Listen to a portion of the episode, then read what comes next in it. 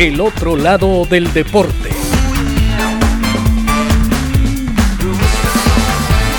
Hoy presentamos El rugido de la selva.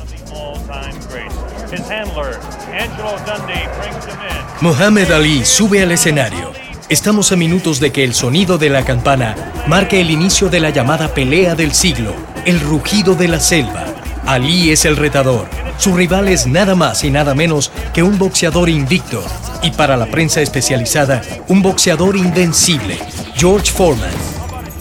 40 victorias, 0 derrotas y 37 knockouts propinados lo avalan como favorito indiscutible. Ambos boxeadores disputaban el título mundial en la máxima categoría.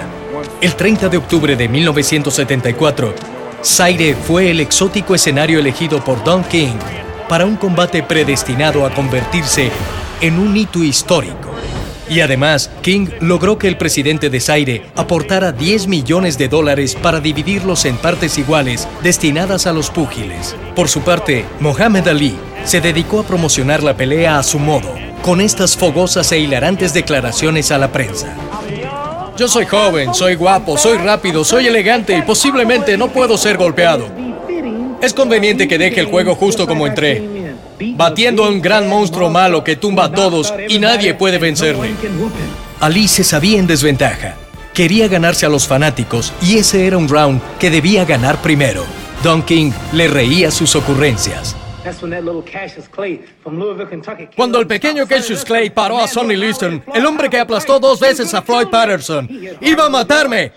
Pero él golpea más fuerte que George. Su alcance es mayor, es mejor boxeador que George. Y yo soy mejor que cuando viste a ese niño correteando a Sonny Liston. Ahora soy experto, soy profesional. La mandíbula se ha roto, ha golpeado el suelo un par de veces. Soy malo, he cortado árboles, he hecho algo nuevo. Luché con un cocodrilo. Así es. He luchado con un cocodrilo. Me peleé con una ballena.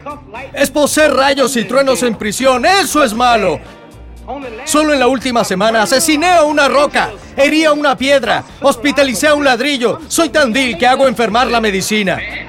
Malo, rápido, rápido. Anoche apagué la luz de mi dormitorio, le di el interruptor y estaba en la cama antes de que la habitación estuviera a oscuras.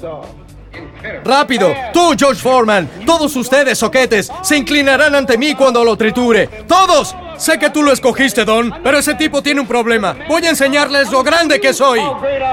El día de la pelea, el público estaba a favor de Ali y coreaba una consigna breve pero intensa. Ali Bumbaye, Ali Bumbaye. Ali, mátalo. Foreman canalizó su furia hacia el público con racismo. Yo soy negro como ustedes, él es más claro. Ali inauguraría el rope dope, que consistía en ponerse adrede contra las cuerdas. Foreman atacaba insaciablemente y se cansaba a la vez. La maniobra resultó. A mitad de la pelea, Foreman estaba agotado. Hacia el octavo round, evidentemente exhausto. Era el momento que Ali esperaba para su arremetida final. La fuerza y rapidez que prometía en su entrevista la cristalizaba en el ring. Foreman cayó a la lona.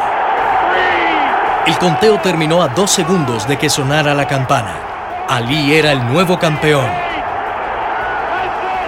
Cambió el destino del mundo del boxeo. Había vencido al invicto, al invencible, al más duro de los boxeadores. El otro lado del deporte.